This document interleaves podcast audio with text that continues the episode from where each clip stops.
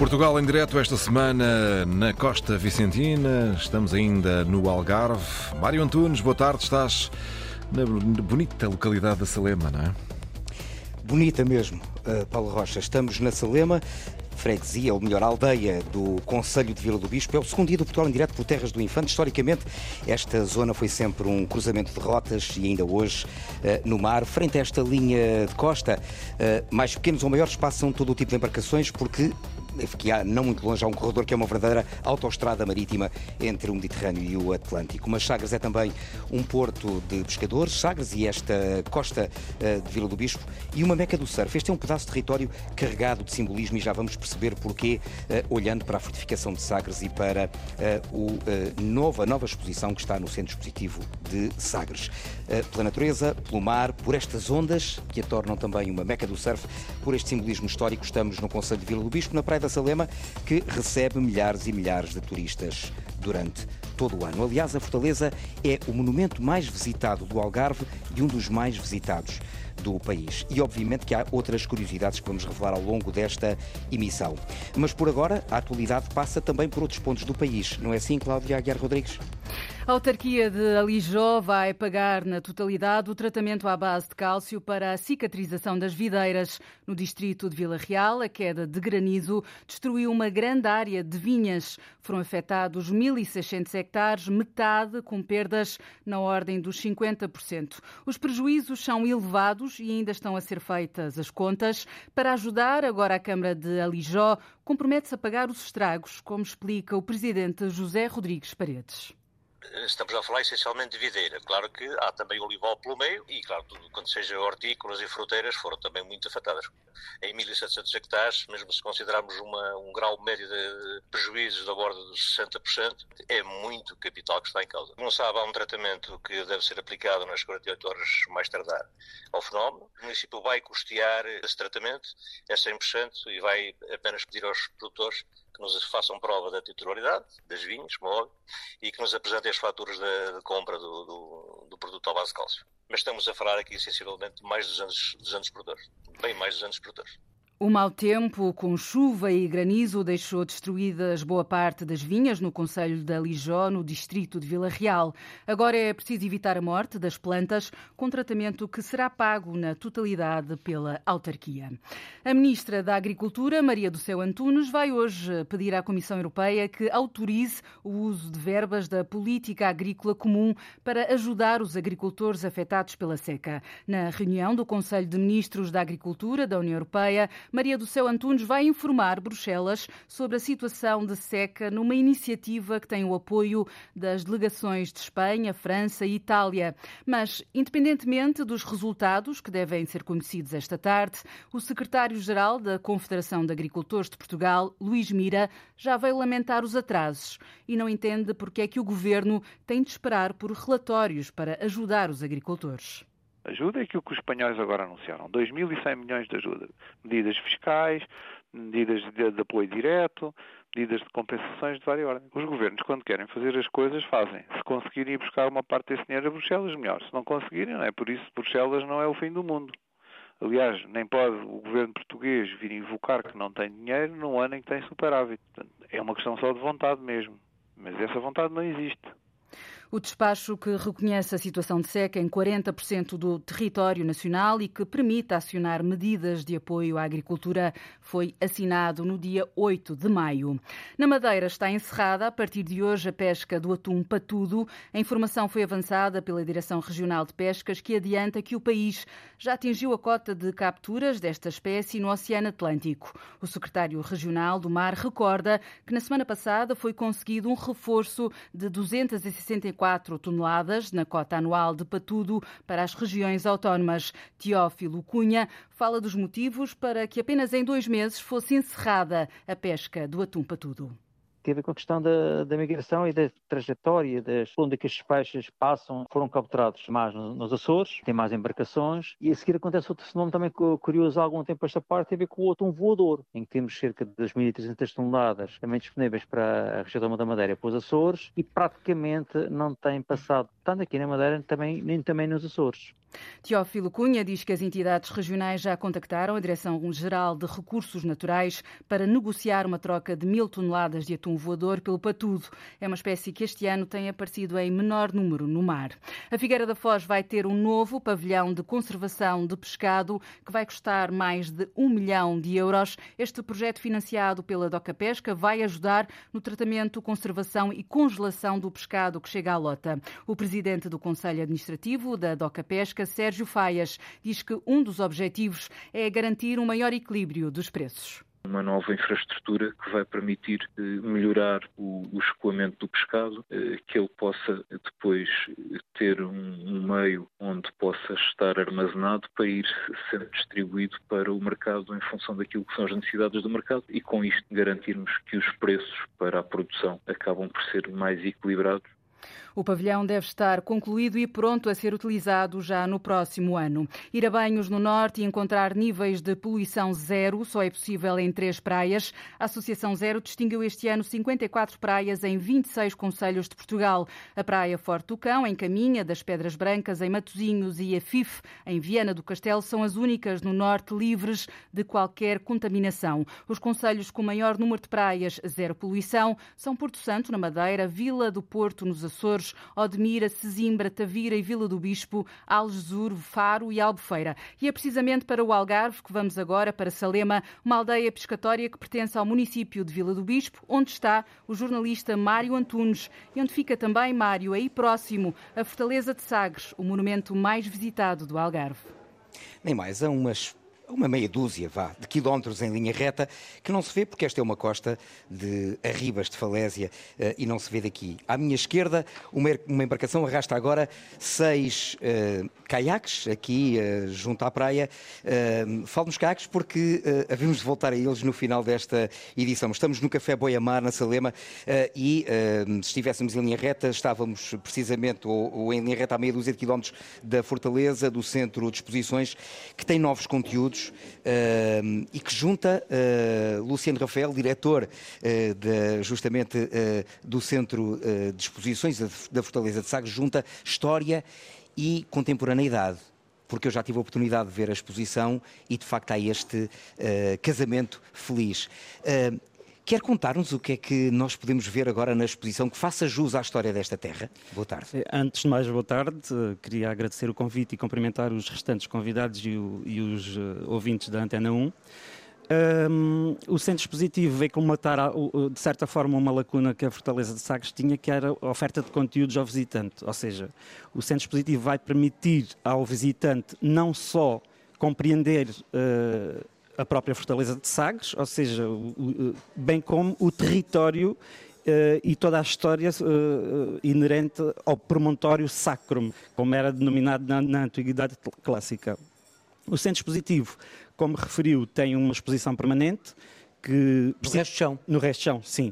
Precisamente é onde uh, vamos, vamos contar a história e o mito associado a todo este território, desde desde o, eh, eh, o Neolítico até a Antiguidade Clássica, passando pelo São Vicente, pelo Infante do Henrique e depois mais a expansão portuguesa e todas essas trocas comerciais e culturais existentes até aos dias de hoje. Mas está muito bem conseguida porque lá está junto à modernidade, os conteúdos são. há muita coisa interativa, as pessoas podem interagir com, com o que estão a ver, com, uh, ou seja, ajudam a fazer um bocadinho também daquilo que é mostra, não é? E isso é uma, foi uma, digamos assim, uma vitória conseguir este centro que junta uh, precisamente este lado contemporâneo a, uma forma de contar a história desta terra. Exatamente, trata-se de um centro expositivo que tem, é muito visual, é muito sensorial. Apostamos muito na parte multimédia, na parte, eh, cá está, na parte sensorial, como acabei de dizer. Portanto, o, o o objetivo é uh, o visitante sair uh, da Fortaleza de Sagres com uma experiência única uh, e com um, a interpretação do que está a ver e, do, de todo, e da história de todo este território, da história e do mito. E do mito, já vamos falar disso mais à frente. Eu já tive a oportunidade hoje de manhã de passar ali pela Fortaleza e vi Uh, muita gente, já centenas de turistas uh, manhã cedo. É por isso também que é um dos uh, monumentos mais visitados no país. Sim, é o monumento mais visitado para já do Algarve, Algarve. obviamente, e a sul do Tejo é o mais, mais visitado. E, e se nos reportarmos um, ao universo dos monumentos tutelados pela DGPC e pelas Direções Regionais de Cultura, Uh, é dos mais visitados. Terceiro, quarto, andamos sempre conforme o ano. E, e, e, muita gente vem à Fortaleza, uh, vem visitar esta, esta terra, uh, mas não vem só pela, pelo património uh, ou por este património. Há um património natural que transformou toda esta costa, Sagres em particular, numa espécie de mito para os surfistas. Esta é uma terra de surf. O José Diogo Zambojal está no negócio do surf, mas eu imagino que esteja também na cultura do surf. O que é que torna este lugar assim tão uh, mágico para os surfistas, José Diogo? Boa Antes de mais, boa tarde e obrigado também pelo convite. Uh, eu diria que Sagres, esta zona toda, é, é, diferente por uma junção de vários fatores, desde a natureza em si, a gastronomia, esta vibe que também temos aqui, que é o dia parece mais longo, e em poucos quilómetros conseguimos realmente ver eh, grandes diferenças de praias, umas com ribas, outras mais, mais planas, e uh, as pessoas vêm muito para Sagres à procura deste estilo de vida. E... Há uma onda desta costa, ou há várias ondas nesta costa, para um surfista experimentado? Há várias ondas, isso também é um, é um grande atrativo, não é? Nós estamos Costa Sul neste momento, mas a poucos quilómetros de carro podemos ir para, para a Costa Oeste e acho que, que é por aí também. Há para todos os níveis e toda a gente consegue qual é praticar é, o qual surf. Qual é a melhor onda? A melhor onda é difícil dizer. Eu diria que há muitas ondas aqui. As ondas variam conforme o, as condições climatéricas, não é? Mas diria que temos ondas aqui de nível bastante elevado. E campeões. E, campeões. A Joana Schenker não pode estar aqui. Temos vários. Nós tentámos trazer a Joana Schenker, é campeã europeia. Uh, uh, não sei se ainda tem o título, uh, mas em bodyboard. Bodyboard, sim, mas temos muitos surfistas também, o Marlon sim. Alex Betelho, outros também que não, não competem, mas poderiam competir, Tomás Alcobia. Temos, temos muitos, temos muitos aqui. Vem muita zona. gente e vem, e vem muita gente autocaravana, imagino. Também, também, muita gente de autocaravana, é verdade. É, e às vezes deixam pegada, uh, e, nem, e, nem, sempre a melhor, uh, eu diria, deixam impacto na, no meio ambiente e não só. Uh, e este é um fenómeno que, obviamente, tem uma virtude económica, Uh, mas que pessoas como o Ricardo Gonçalves, que vem da Associação Arriba, uh, que justamente olha para a proteção, é, há bocado na brincadeira dizia que é uma espécie de fiscal do Parque Natural uh, da, do Sudoeste Alentejano e Costa Vicentina. podia ser só uma coisa positiva, mas não é, Ricardo, pois não, esta presença de centenas de autocaravanistas. Boa tarde. De facto, podia ser uma coisa muito positiva, porque isto é turismo. Uh, e a questão que se passa é que uh, há muita gente que visita este território que procura precisamente estas ondas. Este território é um território que tem muita natureza, mas sem dúvida que a grande maioria uh, dos autocaravanistas vai com a prancha atrás e vai seguindo as ondas e, e portanto, e é visível onde é que há mais ondas, tem a ver onde é que existe mais autocaravanas. Portanto, há, há aqui um bocadinho este trabalho e a Associação Arriba procura fazer esta contagem, fazer este acompanhamento, perceber o que é que está a acontecer e já se sabe, quando o swell vem de sul, já sabemos que as autocaravanas estão nas praias voltadas a sul. Quando uh, o swell vem de outra direção, já sabe que estão na, na costa oeste. Oh, Ricardo, para, para as pessoas que nos ouvem lá no resto do país, o que é o swell? Portanto, assim aqui o, o, o que o Zé Diogo é que poderá realmente explicar melhor. Mas Também certo, mas, mas aqui, okay, okay. o swell é basicamente Vamos quando, quando é quando vem uma ondulação boa para o surf. Para o surf. Exato. Oh, uh, Ricardo, e então você já faz isso. Quando é que foi a última contagem de autocaravanas? Uh, temos feito sempre mais ou menos de uma vez, de 15 em 15 dias, um mês, uh, vamos fazendo aqui a contagem. Portanto, tivemos uma última contagem há um mês atrás. E deu quantas? neste momento, ronda as 300 autocaravanas. estamos a falar apenas no município de Vila do Bispo. Eh, na linha de costa. E, e estão todas uh, a cumprir a lei que é a que impede a pernoita em locais uh, que não estão autorizados para pernoitar? Não, não cumprem não. a lei. A grande maioria destes lugares, dos lugares tem um sinal a dizer que é proibida a pernoita. Uh, mas logo a seguir temos uh, 100 uh, autocaravanas uh, junto a esse sinal. Portanto, isso aí não, não estão a cumprir. mas pronto, mais ou menos estes são os números e tem vindo a piorar de ano para ano. Mas há uma lei. Há uma lei. Que impede. Portanto, imagino que me vá dizer uh, mais à frente que é por falta de fiscalização. Vocês fazem o vosso trabalho, mas não podem autuar, não é? A questão é que nós não somos, nós eh, podemos fazer este papel de fiscalizador, mas eh, quer dizer, quem tem que fazer este papel são as autoridades. Uhum. Uh, e as próprias autoridades não têm uh, meios suficientes para fazer esta fiscalização. Uh, Saro, gostam? Adoro. Imagino sim, que sim, claro. todos. Ok. Então vamos lá agora. Uh, não vamos provar, mas estamos em terra de bom peixe e de sargo em particular. Uh, e por aqui o sargo, volta e não volta, é notícia e nem sempre pelas melhores razões. Os pescadores, nomeadamente os apiados nesta zona, queixam-se de que não podem ter os mesmos direitos que os outros uh, e, inclusive, já houve manifestações por causa da restrição total em determinadas alturas à pesca lúdica e artesanal nestes conselhos que vão de Sines até praticamente aqui Vila do Bispo. e esta é uma matéria matéria que agora nos vai trazer a Fátima Pinto, justamente esta questão da pesca uh, e os pescadores artesanais. Precisamente junto a esta imensa costa, aqui a meus pés, com várias rochas, com uma água cristalina, uma areia branca. Há pouco o nosso convidado dizia-me se é escusado irmos às Malvinas, porque temos aqui uh, cenários paradisíacos tão perto uh, e, e, devemos aproveitá-los de outra maneira. O nosso convidado é David Rosa, uh, da Comissão de Pescadores, População da Costa Portuguesa. como tu dizias, Mário, a questão do sargo é uma luta de há muitos anos, porque nesta zona que abrange vários municípios do Parque Natural do Sudoeste Alentejano e Costa Vicentina, há essa interdição David, de pescar de 1 de fevereiro a 15 de março. Isso causa-vos vários problemas? Uh, sim, porque uh, nós achamos que não é uma discriminação, mas é uma proibição, visto que a espécie sargo uh, pode ser capturada e bem pelos pescadores profissionais. Uh, mas na pesca lúdica, como se divide em três atividades da pesca submarina embarcada e apiada, nós na Costa Vicentina não podemos, os apiados, capturar a espécie sargo nesse período.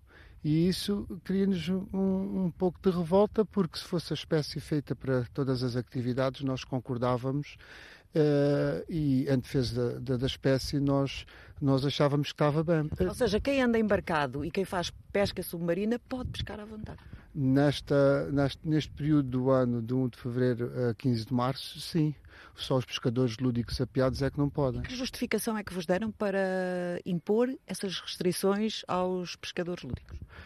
Uh, em termos científicos, nunca houve qualquer uh, uh, demonstração para o mesmo, porque nós achávamos que tem que haver defesa para, diversas espécies, mas é que fosse para toda a gente, para todas as atividades em prol de defesa da espécie. Mas há alguma ameaça em relação ao SARG para haver esta, esta imposição, este defeso? Não, não há, não há. Uh, Nota-se que nos estoques da espécie não têm baixado e não é pescador lúdico que, uh, com uh, estudos que provaram que tinha um impacto de 0,2%, 0,2% na espécie, não é aqui o pescador lúdico de cana que vem passar as suas horas de lazer e muitos vêm porque é também um complemento para as suas baixas reformas poderem capturar a espécie, uh, poderem fazer, não é? Ora, já vamos voltar à conversa, eh, também para, para saber qual é a melhor forma de cozinhar sargo. Já falei uh, sobre isso com o David, vamos quase sentir o cheirinho do sargo grelhado, ou frito, ou de caldeirada, porque há várias maneiras uh, de o cozinhar. Voltamos daqui a pouco, aqui junto da costa.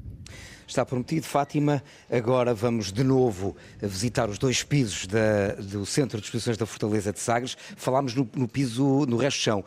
No primeiro piso, não há uma exposição permanente, Luciano? Não, não há uma exposição permanente. O primeiro piso está destinado a exposições temporárias e desde logo nós uh, quisemos apostar uh, na, na, arte contemporânea. Abrimos com a chave de ouro, com o Manuel Batista, recém-falecido, uh, na Páscoa um, com a exposição Territórios Invisíveis. Que ainda pode ser vista? Ainda pode ser vista. Inicialmente estava para ser uh, vista até uh, 16 de abril, mas nós uh, prorrogamos a exposição. Neste momento ainda pode ser vista. O que nós queremos e o nosso objetivo é. Um, de certa forma, um, colmatar alguma falha de espaços uh, que existem no Algarve e particularmente nesta zona do Barlavento uh, Algarvio, uh, destinados à, à, à, arte contemporânea. De certa forma, vai convidar à revisitação uh, do, do, visitante, ou seja, um visitante que vai à Fortaleza já conhece a exposição permanente, já conhece o, o património, porque a Fortaleza não é só o centro expositivo, é o património em si, é a muralha e, e, tudo o, o, que lá está. Mas essa parte das exposições temporárias, de certa forma, convidam à revisitação e trazem a esta zona do Algarve uh, uma oferta que ainda é escassa. uma, uma questão uh, rápida. Uh, o, a Fortaleza contribui, obviamente, e o, o, centro para, para a economia local, porque gera receitas. eu sei que há aqui uma questão, não sei se, se, se, enfim, se é uma questão relevante ou não para o dia a dia da Fortaleza, mas as receitas de bilheteira deviam ficar por cá ou, ou, digamos, ou serem geridas para a Direção-Geral do Património? Ah, essa é uma pergunta um pouco difícil para mim. Sim. Porque estou aqui como diretor da Fortaleza de Sagres. Mas, de certa forma, as receitas são reinvestidas no património. Portanto, uh, há, há, um retorno para, existe para Sagres. Um, existe um retorno. Se, for, se, formos ver os investimentos que têm sido realizados na, naquele monumento no, nos últimos anos, e quando digo nos últimos anos, desde a década de 90 e, e, e, a partir de 2009 com o projeto que está a decorrer, e que ainda não terminou, que é o projeto de requalificação e valorização do promontório de Sagres. Portanto, se formos ver os valores, hum, podemos concluir que a receita que a Fortaleza faz acaba por ser reinvestida no património. Quase na totalidade? Sim, quase na totalidade. Sim é este lado da economia que o surf também traz, uh, uh, José Zambujola, é que uh, estamos a olhar agora para a questão de, de, de um monumento que traz uh, milhares e milhares de turistas, é só o monumento mais visitado do Algarve, um dos mais visitados do país, uh, e o surf. Uh, falámos há bocado na cultura, mas é, bom, escolas de surf são muitas. muitas. depois todo o tipo de alojamento, todo toda, tipo, a todo, toda a envolvência, todo sim. o tipo de negócio. Sim, sim. não sei se há contas feitas, mas o, o, o que deixa na economia, o, esta zona já não podia passar sem o surf. Hum, eu diria que não. não falo do meu, do, do, do, meu dia a dia, do que eu sei, não, não fui ver números nem nada, mas diria que o turismo número um é, é dormidas ainda e o dois diria já que é, que é o surf. São... há muita gente que vem, vem ver Sagres, Algesur, Vila do Bispo, esta zona, também pela natureza, mas seguramente pelo, pelo surf. E é um setor que tem. Uh vai-me corrigir se, se, se, eu estiver enganado, mas que tem uma forte uh, marca da juventude certo. e que, portanto, ajuda a fixar uh, jovens uh, da terra, designadamente porque é uma atividade, obviamente, que existe também alguma robustez física. Também, também, sim. Conforme vai evoluindo, vai, vai, vai exigindo, obviamente, mas sim, conheço vários casais que não são daqui, nem de Portugal, alguns de Portugal, mas não, não da zona, e vieram e ajudou também a, a, a culminar esta coisa da natalidade e a a mexer sítios que há uns anos atrás não, não tinham muito movimento. E é fácil uh, ficar a viver por cá arranjando casa? É, eu diria que é, se arranjarmos casa é bem fácil, tudo o resto uh, ajuda, não é? Mas o, o tema principal às vezes é isso, é casa. Uh, não é fácil arranjar casa aqui. Não é fácil. Ricardo Gonçalves, na, na, na, Arriba vocês não olham também para esta questão, imagina em particular, uh, porque o custo da habitação. Uh, tinha algumas informações que nesta zona já atingia, digamos assim, preços absolutamente astronómicos, o que torna difícil a fixação de, de pessoas da terra, a menos que já tenham na herança, digamos, algum património e ficarem cá. Sim, é a única possibilidade. Caso contrário, não há casas à venda ou os valores são completamente proibitivos. Uh, portanto, um jovem que queira comprar uma casa neste município não consegue, não, não dá. Uh, portanto, a outra hipótese é ir para municípios vizinhos uh, e, tanto quanto eu sei, todos estes municípios. Não estão a viver o mesmo problema? Estão a viver o mesmo problema. Portanto, os, os municípios que fazem parte do Parque Natural Sudoeste Alentejano e Costa Vicentina têm exatamente as mesmas dificuldades, porque ou é a falta de alojamento, por um lado, ou é uh, a agricultura intensiva, mais dos municípios de Odmira, por exemplo, e que uh, acaba por ser. As casas são ocupadas uh, para, para alojar os agricultores. Portanto, é impossível comprar uma casa nesta zona. Uma associação como a Arriba, que é de olhar para o património e querer mantê-lo o mais virgem possível, o que quer que isto possa significar, quando olha para, os, para o principal perigo, para a principal uh, ameaça, uh, o Ricardo diria que é o quê nesta, é, nesta, é a destruição deste património. natural. Mas destruição uh, por quem ou, ou, de que forma? Uh, destruição uh, pelo próprio por, pelo utilizador.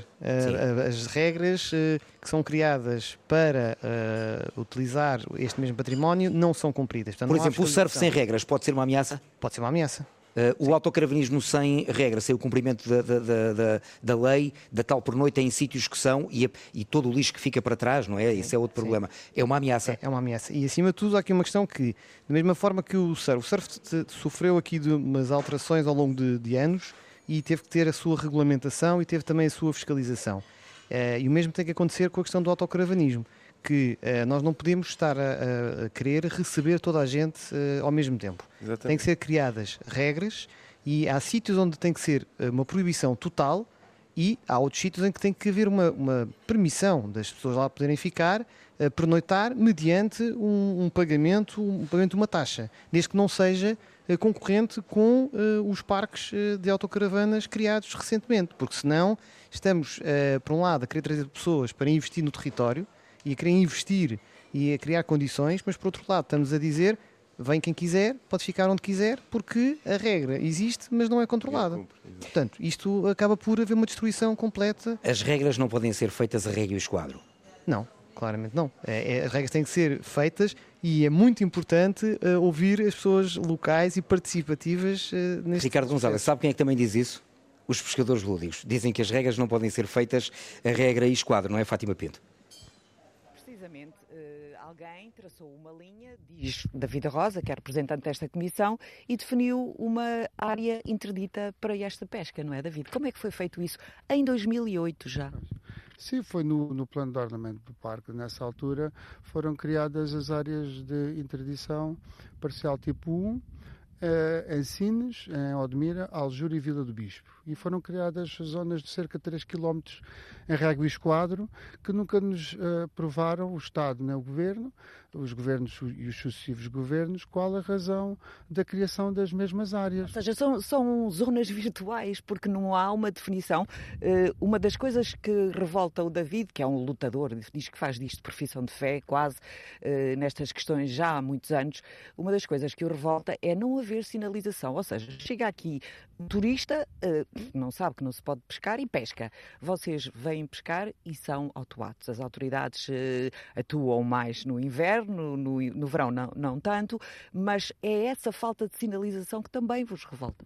Sim, as autoridades fazem o papel deles, está tudo bem, mas em relação à sinalização, vê-se que as áreas, quando foram criadas, nunca uh, tiveram qualquer tipo de, de sinalização de sinos até, uh, até Burgal. E. Um, ehm, Uh, o que nós também não vemos no terreno é a, monitorização das mesmas áreas, isto é, não nos uh, dão informação de aumento ou decréscimo das espécies nestas áreas parciais que o, o ser humano, o, o, pescador lúdico não tem acesso às mesmas. Não? É? Há aqui outra questão muito importante. há pouco estivemos num café onde estavam algumas pessoas já com alguma idade e o David dizia: Estas pessoas estão aqui uh, sentadas à mesa do café porque não podem ir pescar. Todos eles eram pescadores e hoje uh, esse entretém que eles tinham uh, noutros tempos, hoje não o podem fazer. Você comprovou isso. Nós estamos no Regil, aqui na Praia de Val dos Homens. Uh, viu no clube recreativo e nos cafés, todo, todas uh, as pessoas com alguma idade foram encostadas para trás da costa e estão ali tristes que gostavam. Reformas baixas que tiravam mais algum sustento com esta pesca, não é? Exato, muitos foi, são, isto, são práticas ancestrais, uh, são uh, formas tradicionais que fez estas pessoas ficarem aqui no território e quando disseram que elas não podiam vir para aqui, uh, nunca fez sentido e, e, mais, nunca deram nenhuma contrapartida, porque veja, nós a viver num, num, território um pouco, não quero estar com o discurso de pobre, mas com grandes dificuldades, estas pessoas não tiveram, depois do esforço que fazem de não virem para estas áreas, também não é, não é dar nada em contrapartida vida, em redução de IMI, em, em criação de lares de idosos, em, em, em, fixação dos jovens, porque quando nós falamos é coesão social, as pessoas não poderem ter acesso às áreas, que coesão social nós temos aqui nestes territórios? É, o David costuma dizer que hum, começamos, começamos a, a, olhar para o mar há alguns anos e agora que se tenta afastar as pessoas do litoral outra vez. Oh David, qual é a melhor forma de comer sargo? Há tantas maneiras, não digo que ele é como o bacalhau, que tem mil e uma maneiras de cozinhar, mas conte-me lá do, do, seu conhecimento, porque diz que tem a melhor cozinheira do mundo em casa, que é a sua mãe. Uh, o David gosta de peixe, obviamente. Qual é a melhor maneira de cozinhar sargo? Olha, é assim, o, o peixe, mas não, o sargo é o rei eh, aqui na costa vicentina e sudoeste alentejano, que já costumo dizer que aqui do, do Regil é o Alto Algarve. No outro dia estivemos na Carrapateira com, uh, com a Ana, uh, no restaurante Sítio do Forno, e fez uma caldeirada de sargo que eu nunca tinha provado.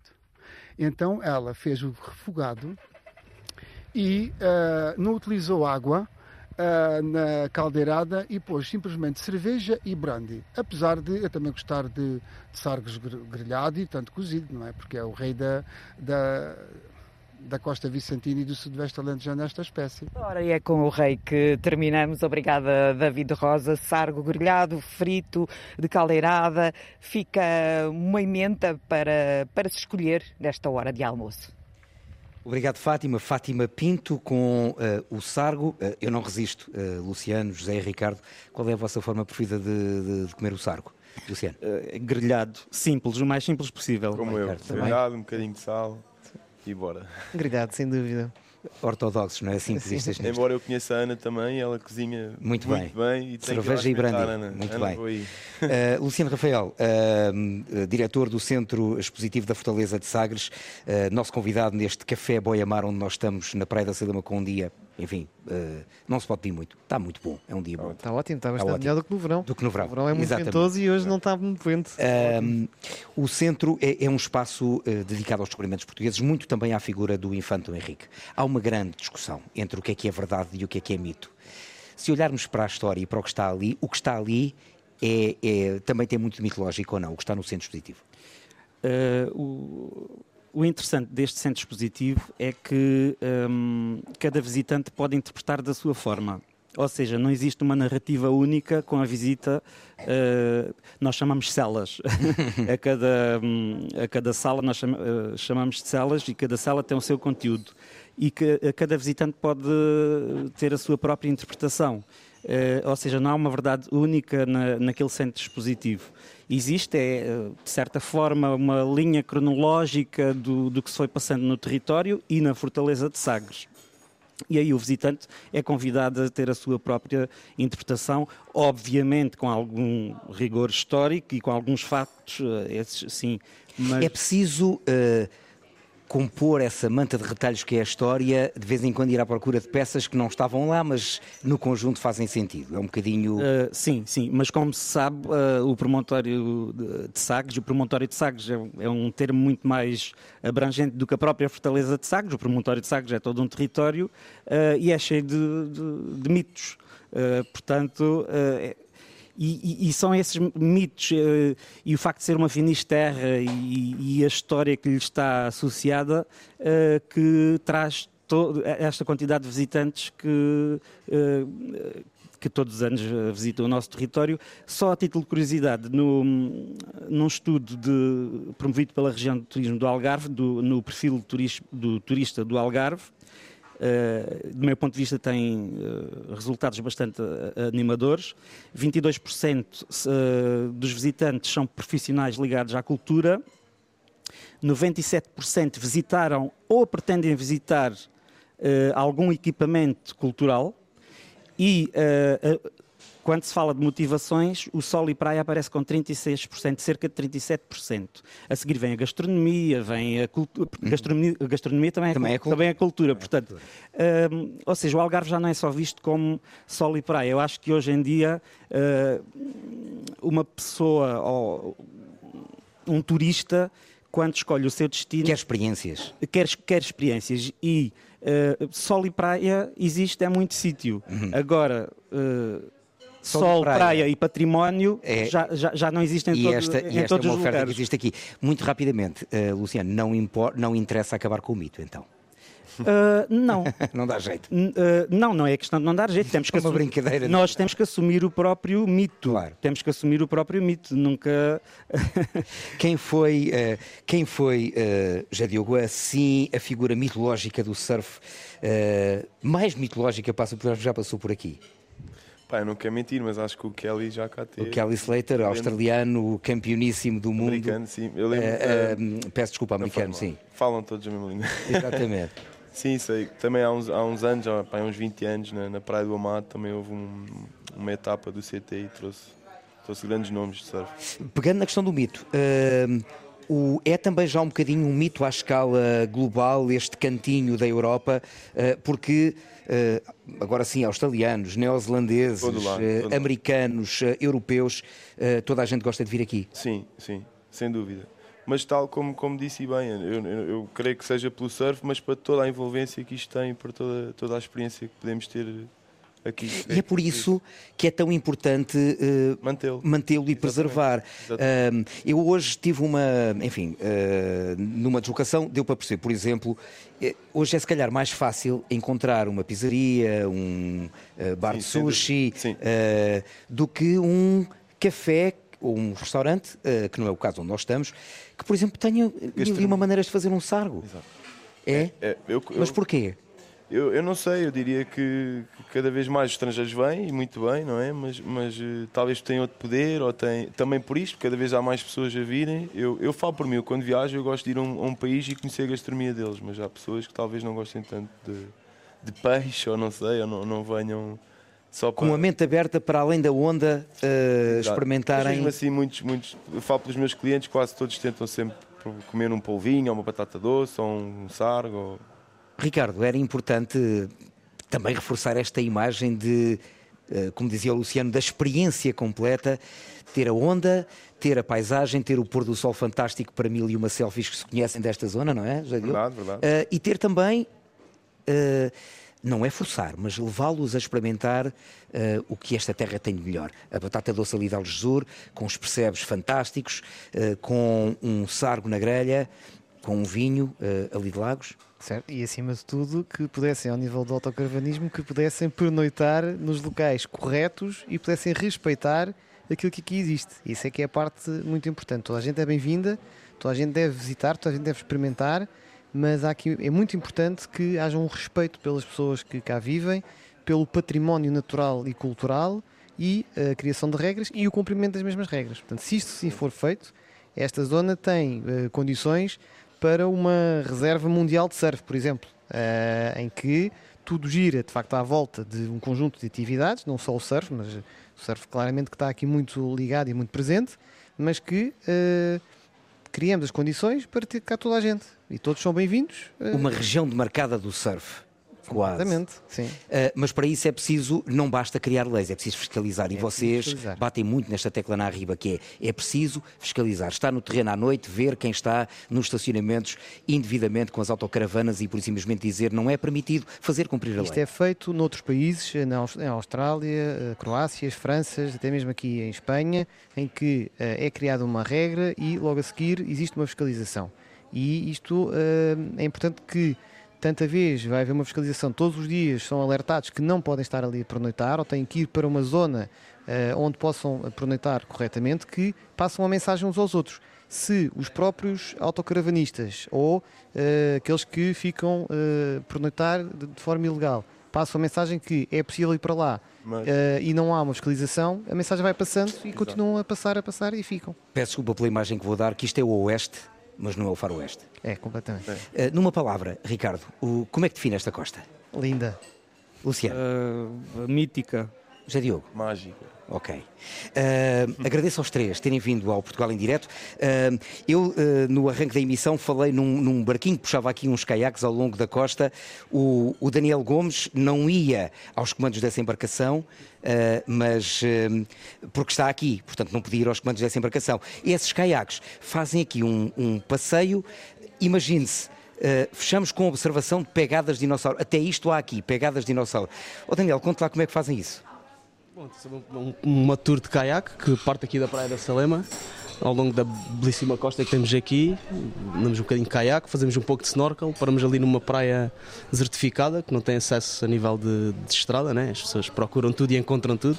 Depois fazemos um passeio pela, pelos penhascos e encontramos ali as pegadas. Como é que se detecta é. uma pegada? O, o, Daniel sabe que lá está, porque já lhe contaram Sim, claro. que aqui deram uma pegada de dinossauro. Bom, a pegada de dinossauro é uma coisa visível, é uma coisa assim onde o nosso pé cabe dentro da pegada. Bom, era melhor que não fosse. uh, e o, o, essas praias uh, não têm acesso por automóvel, portanto, garantidamente quem faz estes essa passeios não, vai conhecer... Não tem. Daqui, daqui até às, às Furnas, vá, temos só duas praias que têm acesso ao automóvel, que é a Figueira e é as Furnas. Todas as outras, entre elas, não têm acesso, só se for pá, pelas, pelas, pelas montanhas, vá, não é? Uh, e este, este é apenas um dos, uh, digamos, das ofertas uh, de, de, experiências. Há bocado falávamos os três aqui, os quatro, em experiências.